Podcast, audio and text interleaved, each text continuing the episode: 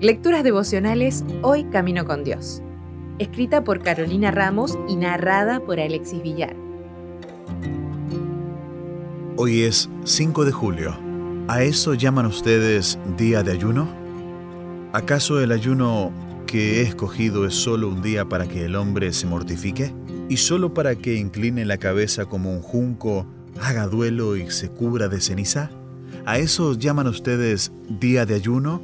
y el día aceptable al Señor? Isaías 58:5 Un sábado de tarde volvimos con mis compañeras mortificadas. Toda la iglesia había estado haciendo ayuno ese día y nosotras habíamos querido hacerlo también.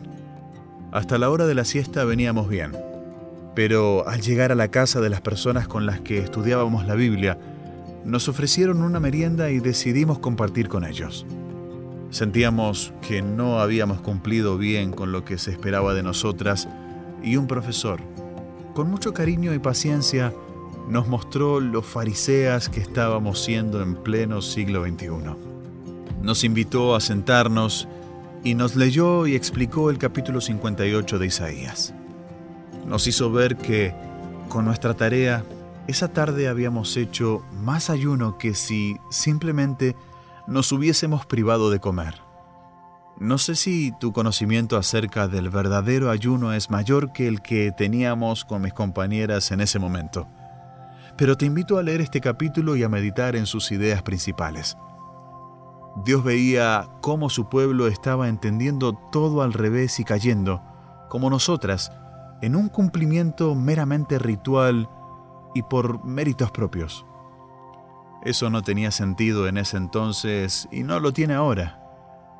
Claro que nuestra mente está más lúcida si el cuerpo no tiene un pesado almuerzo que digerir, pero lo más importante es la actitud del corazón, la búsqueda sincera de Dios y la manifestación de la piedad hacia las diferentes necesidades que nos rodean.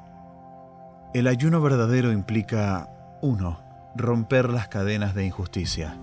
2 desatar las correas del yugo. 3. Poner en libertad a los oprimidos. 4. Romper toda atadura. 5.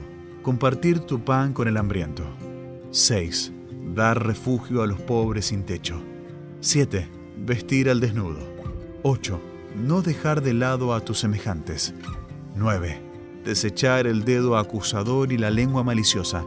Y 10 saciar la necesidad del desválido. ¿Acaso no tiene más sentido eso y un propósito más elevado que pasar hambre y sufrir por un estómago vacío? ¿Acaso no requiere una entrega mayor de nuestra parte? Está claro que el ayuno también tiene su lugar, pero no reemplaza el amor desinteresado por los demás.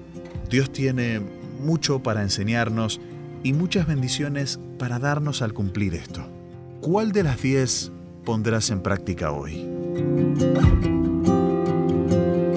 Si desea obtener más materiales como este, ingrese a editorialaces.com.